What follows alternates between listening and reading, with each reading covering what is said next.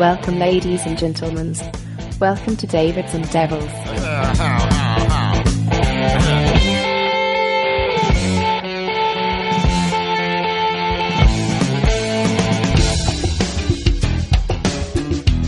Amici della radio, amici di Radio Sardegna Web, amici di Devils and Devils. Davide Caboni e Davide Martello pronti, Sempre pronti puntuali. come ogni martedì a rompervi le uova I. nel paniere. No, no, I. i così. A chi? rompervi. i. Iuh. Quelli, Quelli? quelli parlando di come il web effettivamente va ad intaccare la, la- la nostra Intaccare, vita. intaccare il verbo del giorno. Esattamente. Cosa dobbiamo fare? Dobbiamo innanzitutto darvi i contatti e poi parleremo dell'argomento specifico di questa puntata. Quindi, Quindi, quindi vai. vado. Sì, io do sempre i soliti quelli belli. Quelli belli, io vado sui brutti. Andiamo su Radio Sardegna Web, chiocciola csmwebmedia.com, il nostro indirizzo email, scriveteci numerosissimi, numerosissimi. Poi abbiamo radiosardegnaweb.com, il nostro sito internet, Radio Sardegna Web, la nostra pagina Facebook, Radio Sardegna Web Instagram, ma anche Radio. Sardegna Web. Web, Telegram. Bene, Bene. bene, Benissimo. benissimo, beni- ben- benerrimo quasi, quasi, Benerrimo quasi benerrimo, Delle cose più belle che che si possono sì, mm, dire benerrimamente. e pensare. La puntata di oggi sarà eh, dedicata alla misdirection. Eh? Uh, Ah, ti piace? Posso andare via? No, no, resta. No, non resta, lo- resta, resta. non è che... Misdirection. Sì, hai presente quei trucchi di magia Sì. dove ti fanno vedere una cosa ma in realtà eh, eh, È fanno tutte un'altra. le cose dall'altra. Sì, ecco, più o sì, meno sì. è questo. Il web eh, molto spesso viene utilizzato per questo principio. Un principio. principio, la misdirection principio. Misdirection significa distrazione. Distrazione. Fondamentalmente distrazione. La distrazione generalizzata. Prendete appunti, questa è la prima lezione di English by Davids and Devils. Esatto. Conduce Davide Martello. e Davide Cavoni. Allora, il, il web ha una, una cosa bella che eh, permette di divulgare le informazioni in maniera rapida, veloce, quasi indolore, ma poi in realtà è È dolorosissima. dolorosissima. Però, se, se io inizio a dare delle informazioni di un certo tipo per un certo periodo di tempo Mm. Sì. e la gente si abitua a riceverle in quel modo lì, poi continuerà a riceverla lì. Nel Qui, senso qui che parlia- parliamo di non misdirection, proprio direction. di- direction, yep. Ehm, quindi cosa succede? Succede che alla fin fine, a furia di, di dire al lupo al lupo, al lupo al lupo, la gente A lupi pensa, davvero. La gente pensa di avere un'invasione di lupi da mattina a sera. Ecco, Ehm, ecco, quindi, quindi parliamo del, quindi della- stop invasione. Stop invasione, sì, Aiutiamoli basta. a casa loro questi lupi. Sì, aiutiamoli, a- Eh, allupiamoli a casa allupiamoli loro. a casa loro. No, funziona così. Funziona che a volte eh, capita di credere in eh, realtà che non, non sono reali, no? Mm. Ecco, aspetta, eh, rielaboriamola. Eh, sì, no, rielaboriamola. specifichiamola, Allora, una, una realtà è un qualcosa che è comprovata da dei dati, ok? E questi dati eh, devono essere eh, ottenuti tramite eh, metodi replicabili, no?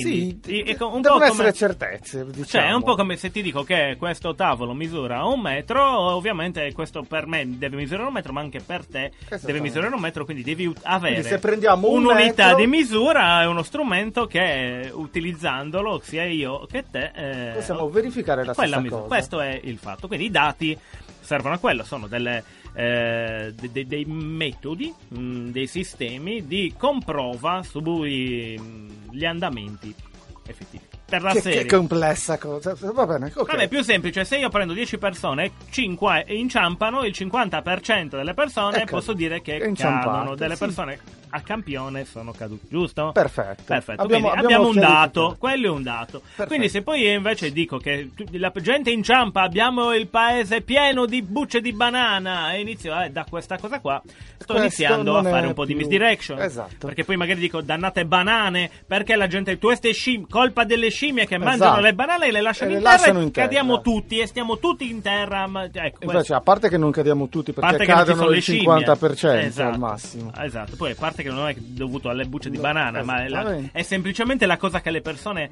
sentono più simile allo slittare, no? Un po' come dire che per Perfetto. uno perdi il lavoro perché arriva un immigrato che sa meno di te ti ruba. Così, no, perdi. No, questo può questo- succedere, ma non qui.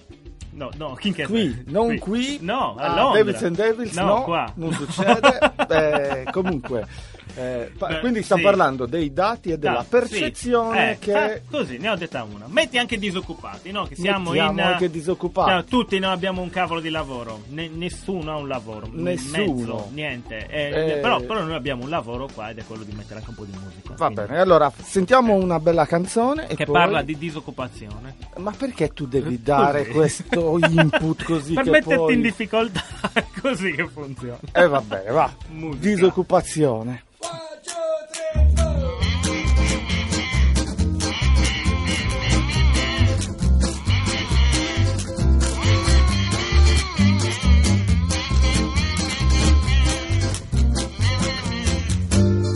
Detto va al comune, puoi sempre chiedere a qualcuno. Che se vuoi andare a lavorare, ti devi far raccomandare. Sapete, son disoccupato, ma son tanto titolato. Mi son pure diplomato, e quanto è bello l'attestato. Mi son pure laureato, giuro che non ho pagato. Ahimè son disoccupato e dal muro l'ho attaccato. Nonostante in paradiso, vede amaro il mio sorriso. Questa realtà è deprimente, ma perché non si fa niente? Forse esiste via d'uscita, spero in un'altra vita. Disoccupation blues, disoccupation blues, disoccupation blues, disoccupation blues, disoccupation blues, disoccupation blues. Facciamo digiuno e penitenza, chiudiamo gli occhi in be pazienza. Digiuniamo, stringiamo i fianchi, ho fatto già i capelli bianchi. Le promesse mantenute sono state trattenute. Non son rosso e manco nero, ma in cuor mio forte spero continuando di sto passo, dritto dritto al collasso. Andremo sempre più in rovina, a Pasquet vado in collina. Ma mi sento rassegnato, sono onesto ma frustrato. Quando poi vengo a sapere, schiumo rabbia notti intere. Son finite le assunzioni, ma mi girano i coglioni. Disoccupation blues, disoccupation blues, disoccupation blues, disoccupation blues, disoccupation blues, disoccupation blues. Disoccupation blues. Disoccupation blues. Disoccupation blues. Disoccupation blues. Disoccupation blues. Disoccupation.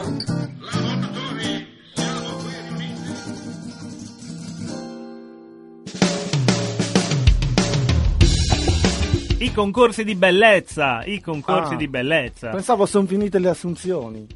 Che rottura di Eh, così, è, vabbè. così. No, oggi parliamo dei concorsi di bellezza. No, l'abbiamo detto prima, dobbiamo leggere Miss Direction. Ciao, Miss Direction andando, che ne- ciao è finita, ragazzi, è finita, è qua, finita. finita qua. No, va bene. Eh, abbiamo parlato un attimo di dati, stiamo cercando di capire per quale arcano motivo si cerchi di fare questo. Mi ricordo che qualche puntata fa, qualche, forse all'inizio della stagione. All'inizio, agli albori, agli albori del nostro, tempo. eh, esatto, abbiamo parlato di fake news. Giusto? Dai, qualche volta abbiamo Qualche parlato volta, no? Se non erro, tipo sempre. Però vabbè, in linea di... No, abbiamo fatto un paio di puntate specifiche. Comunque, eh, cosa capita quando le fake news eh, sono continue e costanti e le persone perdono la volontà di andare a scavare? Che, che diventano news. Che diventa la realtà. E quindi uno crede realmente che, cosa ne so, i tre, com'erano i 35 euro che la gente aveva i cellulari dell'ultimo modello, Sì. tutte queste cose qua erano... E, quindi siamo pieni di... Ma io non vorrei neanche concentrarmi tanto sulla- sui migranti perché... Perché effettivamente non è solamente il tema della- dei migranti a essere utilizzato e percepito in chiave Anche, anche se è molto, molto sfruttato come Lo tema. sfruttano tutti, sempre e comunque. Però, sai, quando ci dovrebbero essere delle, delle tematiche, ah, vedi, c'è anche quest'altro discorso di misdirection, ma lo vediamo dopo. Ehm, comunque, a quanto pare, una- una- un- c'è una persona che ha fatto un discorso molto interessante, Emilio Mola. Eh, che ha dato in poche parole un quadro reale su quali siano i dati e quali sia invece la percezione Sì. della Su quanto la percezione sia sbagliata. Già, è un po' quando uno pensa che ci siano 50 gradi, in realtà ce ne sono 30, però sai, c'è un tasso di umidità incredibile. Ecco, Esatto, hanno sì. utilizzato lo stesso principio, il tasso di umidità sono le notizie che Eh, ti il fanno... tasso, eh, il tasso di umidità percepito. Esattamente, esattamente. Ed è, ed è pericoloso, probabilmente, eh, evitare di dimostrare che con i dati che si...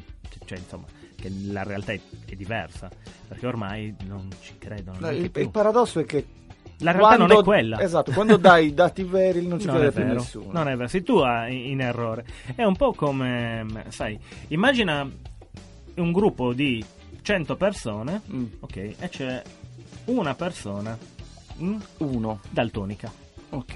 d'accordo? Sì, sì, sì. Cosa succede? Succede che il daltonismo viene visto come una malattia, eccetera, eccetera, e quindi non percepisci. Quindi la maggioranza delle persone non è daltonica, vedete daltonico percepisce la malattia, eccetera. Ma immagina se il daltonico riuscisse a convogliare un sacco di daltonici Mm. o a far sembrare che è l'essere daltonico in un modo o nell'altro il modo reale e concreto La, di la vedere la vita diciamo. la normalità. E riuscisse a far sentire quelle 99 persone come se si- siano loro i malati e lui l'unico sano. Che succede? La realtà qual è alla fine? È un po' particolare. No, No, dai, Eh, se- se è un po'. Qua parliamo anche di esperimenti psicologici fatti. Insomma, Stiamo parlando di tanti- fesserie perché come Fesserie, sempre quello che esce fesserie, dalla mia bocca è certo. così. Eh, Ma viva le fesserie! Viva le fesserie perché sai, boh, alla fine uno si fa due conti, pensa pensa, vabbè, pensiamo, pensiamo, pensiamo, pensiamo. Comunque, comunque in settimana sono successe anche un sacco di cose che comunque rientrano nel discorso Nella del percepito, percezione. sì, perché noi sappiamo che il nostro presidente del Consiglio, Matteo Salvini È lui? No, aspetta. Non mi Aspetta, no. C'è- ho, c'è- ho io- percepito una cosa sbagliata. C'era qualcun altro che di come si chiama? Ah, l'allenatore Quello- dell'Inter. Eh, eh, ehm, eh, no, no, Ennio Conticini, Conticini, no, Eh, no, non vabbè. è lui. Ehm, Allora. ah, mi ricordo che mi sembrava avesse un titolo nobiliare. Sì. Così, per principe, no, No. marchese. Barone. Bar- no.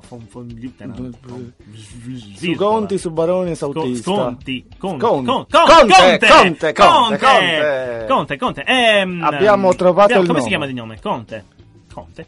Che-? Chiamiamolo Conte eh, e basta. Il Conte. Il Conte. Ci piace il Conte, disse che.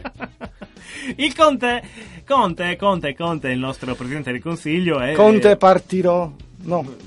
Sì. Ah, questa è un'altra Quella di quelle era- belle, eh. Questa proprio è un colpo al cuore. Eh, Eh, qua ragazzi. Qui andiamo oltre. Conte- Degeneriamo. Con, con, con te No, aspetta, ascolteremo allora, un brano una musicale. canzone. Sì, una canzone. Stacchiamo un attimo questa però, tensione. non quella, Ok. eh, no, va bene. Vai.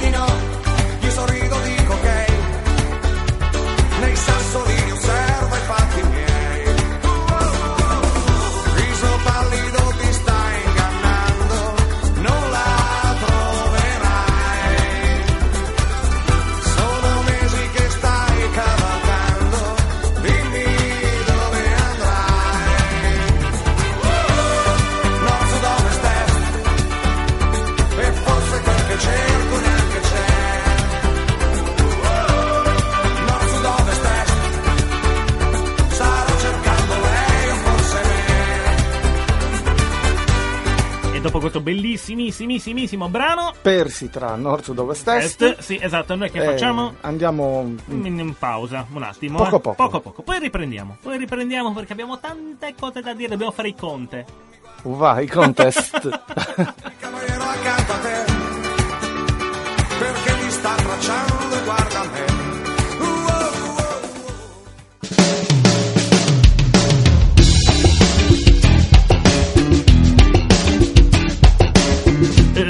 io credo che in questo, Tu credi? io credo che in questo mondo bisogna essere un attimino più eh, l'Italia debba C'è Vasco Rossi tra poco a Cagliari. Eh, così Antonio siamo. Conte An- Antonio, Antonio Conte è quello dell'Inter. Ah no, non è lui. Allora va bene. Allora, come cavolo si Secondo chiama? me Antonio Conte è Emilio Conte, chiama- come si può chiamare? Eh, Il Conte, abbiamo detto che lo Vabbè, chiameremo il Conte. semplicemente, perché comunque voglio dire, Sì. già il titolo nobiliare parla per la persona che, che, che Chiamiamolo Alfredo allora, perché è molto più vicino al titolo nobiliare. Alfredo, Ambrogio. Vabbè. Ambrogio più di maggiordomo. credo. Ah, eh sì, Ambrogio sia più di maggiordomo. Ambrogio Conte, quindi. eh, perfetto.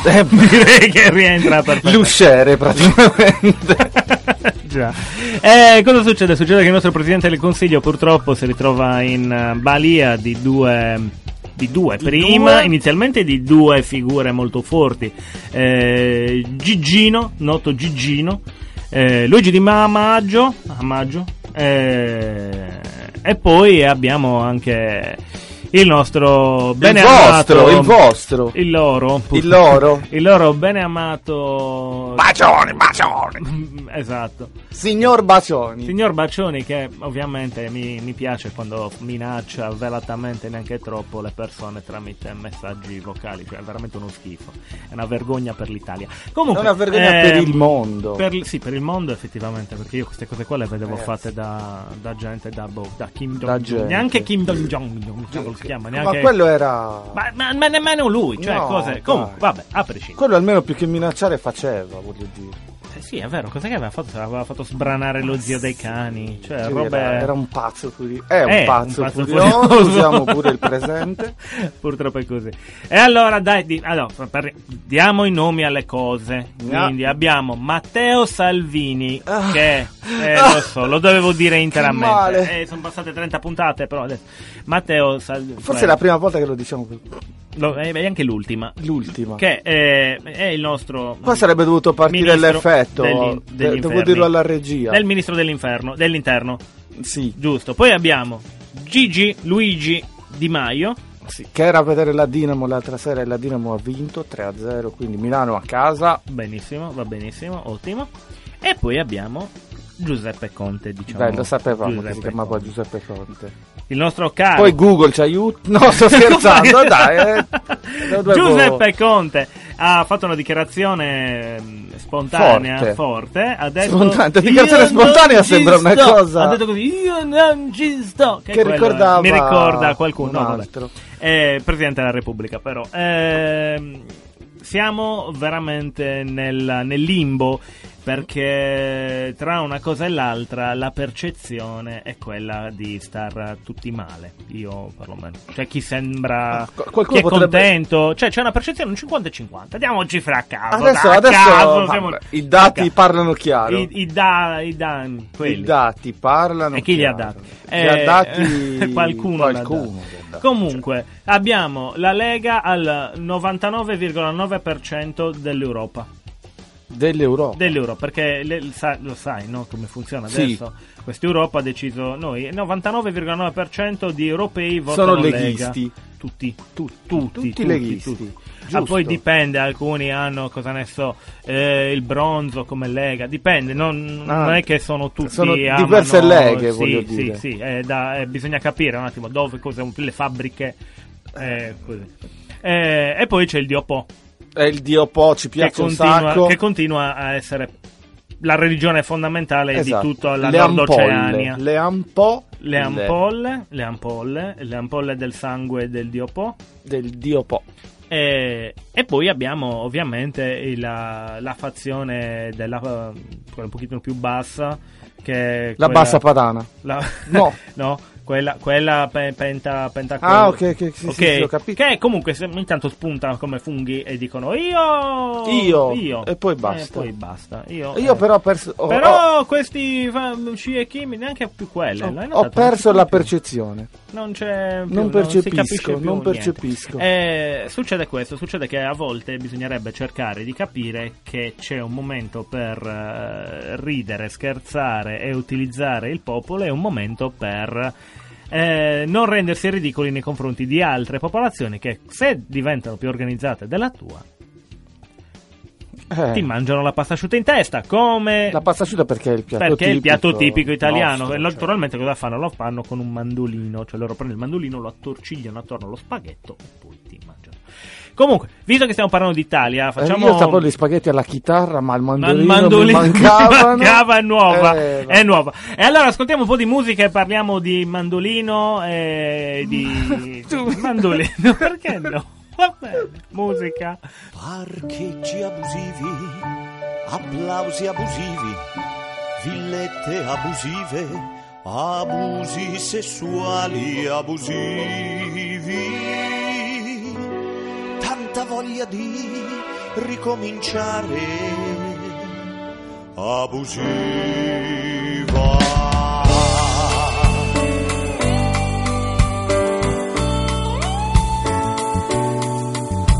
Appalti truccati, trapianti truccati, motorini truccati, che scippano donne truccate. Il visagista delle dive, adesso è un altro. Papaveri e papi, la donna cannolo, una lacrima sul visto, Italia sì. Italia no.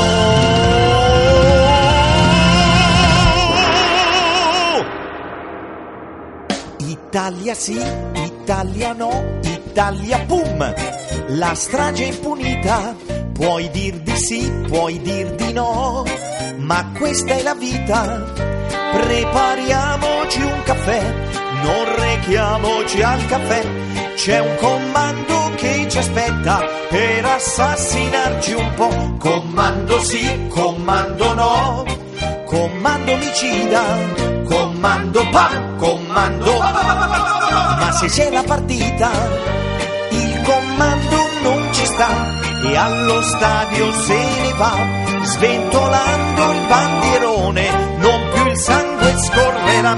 Infetto sì, infetto no, quintali di plasma, primario sì, primario dai. Primario fantasma, io fantasma non sarò e al tuo plasma dico no.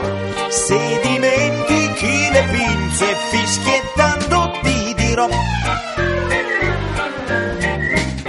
Ti devo una pinza. Ce l'ho nella panza, viva il crogiuolo di pinze. Viva il crogiuolo di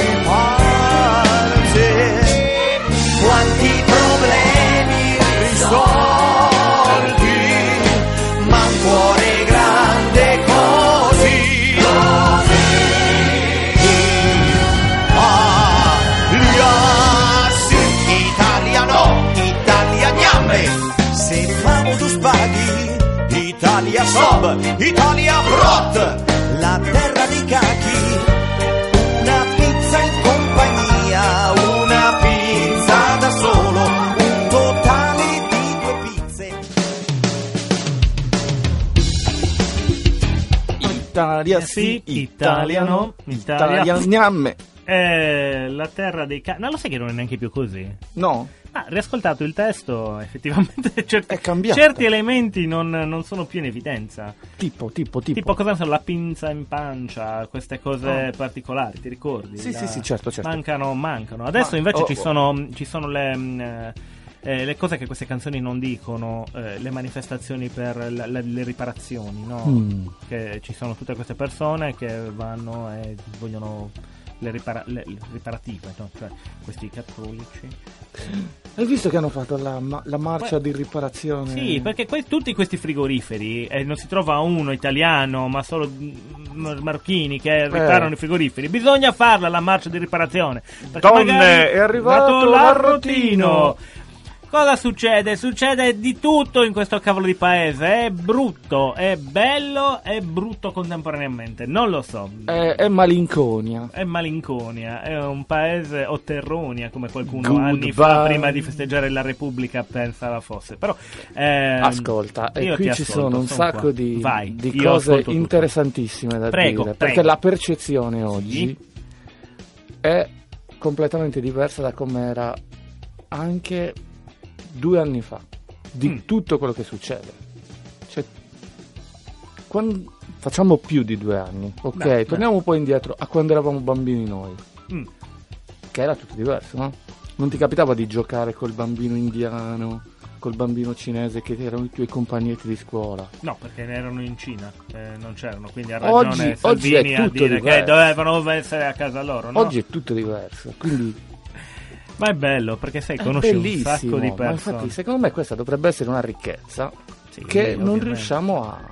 Perché sai cos'è? Le no? persone vengono definite come se ci fosse la volontà di chiudersi in se stesse. Invece, se tu vai a vedere quando una persona entra in un'altra comunità, come facciamo noi quando ci muoviamo da altre parti, se non siamo dei perfetti stronzi, ehm, cerchiamo di adattarci, Sì, cerchiamo di certo. capire do- in che ambiente ci siamo cerchiamo di capirne le regole e muoverci di conseguenza. Eh, perché noi lo facciamo e gli altri si pensa che non lo facciano? Lo fanno anche gli altri, come se lo fanno anche gli altri. Poi ci sono le teste di culo, ma perché sono teste di culo loro, non è Certo, perché no, no. sono- vengono da Tizio, Caglio e Semproni. Le teste di culo sono ovunque.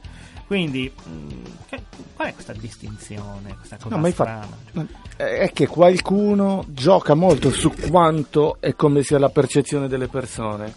Eh, lo so. Eh, vabbè, però. eh, quando si gioca con la percezione delle persone, arriva ehm, il momento in cui poi ci si, ci si scontra con la realtà, Eh. sempre. E invece in questo caso, se noti, e stavo riflettendo di questo anche con eh, un paio di amici. Tempo fa. mm, all'epoca di mi cosciente sono Ok. Silvio, eh, eh, alla sua epoca lui faceva quasi di tutto, sempre con un certo contegno, a parte quando si parlava di film, eh, Eh, ma quella era la sua passi- è la sua Eh, passione. con- continuamente. Però dico, a parte quello, L'unica comunque- passione che tra l'altro sì. condivido e apprezzo. eh. Effettivamente. Eh, però, quando lui ha iniziato a dettare legge in altri tempi, che tipo c'è una, una sorta di rito bulgaro, mi ricordo. Mhm. Sì, sì, sì, sì, sì, ok. ok. Ok, a un certo punto c- si è mossa una macchina tale da far capire che quelle erano cose oltre. Aveva superato una linea che non doveva essere superata.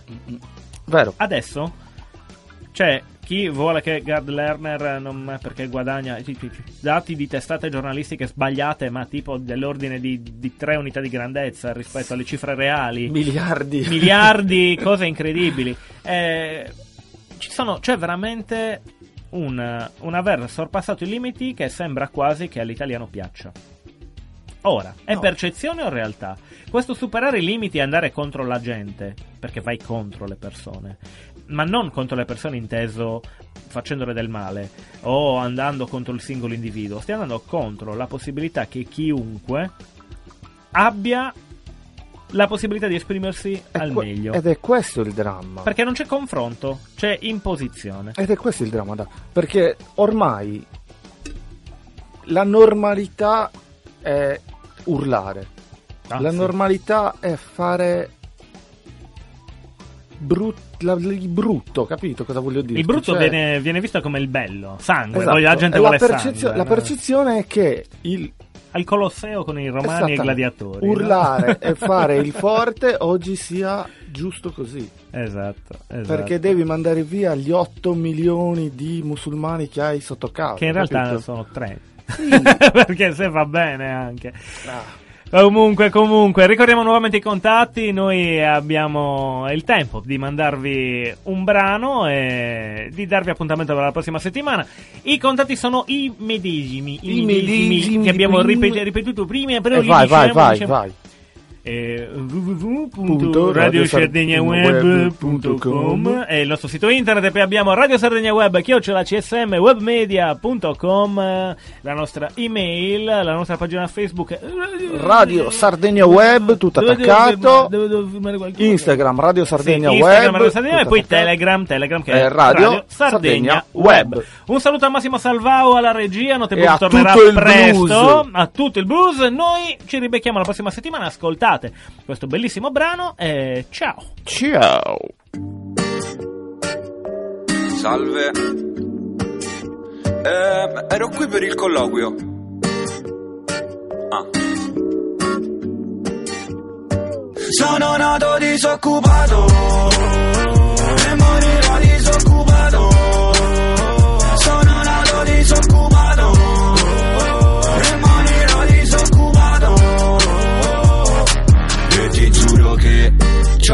un amico laureato che il lavoro no, non l'ha ancora trovato. Le poche volte che ha lavorato era uno stage, manco l'hanno pagato. Faccio un applauso allo Stato, un applauso papà licenziato che dorme in auto, ladro che entra di notte incauto, fate per strada che suonano il flauto. Vite ai bordi di questa città, vi prego date un premio a chi ce la fa, è come un reality nella realtà dove non si sa chi sopravviverà. Vivo nel limbo del disoccupato, ma non sono solo, siamo tutti qua. Vivo nel limbo e brindo a quello che sarà. Sono nato disoccupato e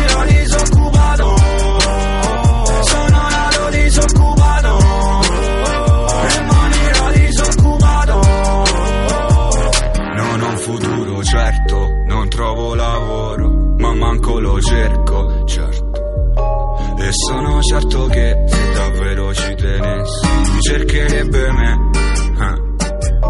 Non ho un futuro certo, non trovo lavoro, ma manco lo cerco, certo, certo. E sono certo che se davvero ci tenessi, lui cercherebbe me.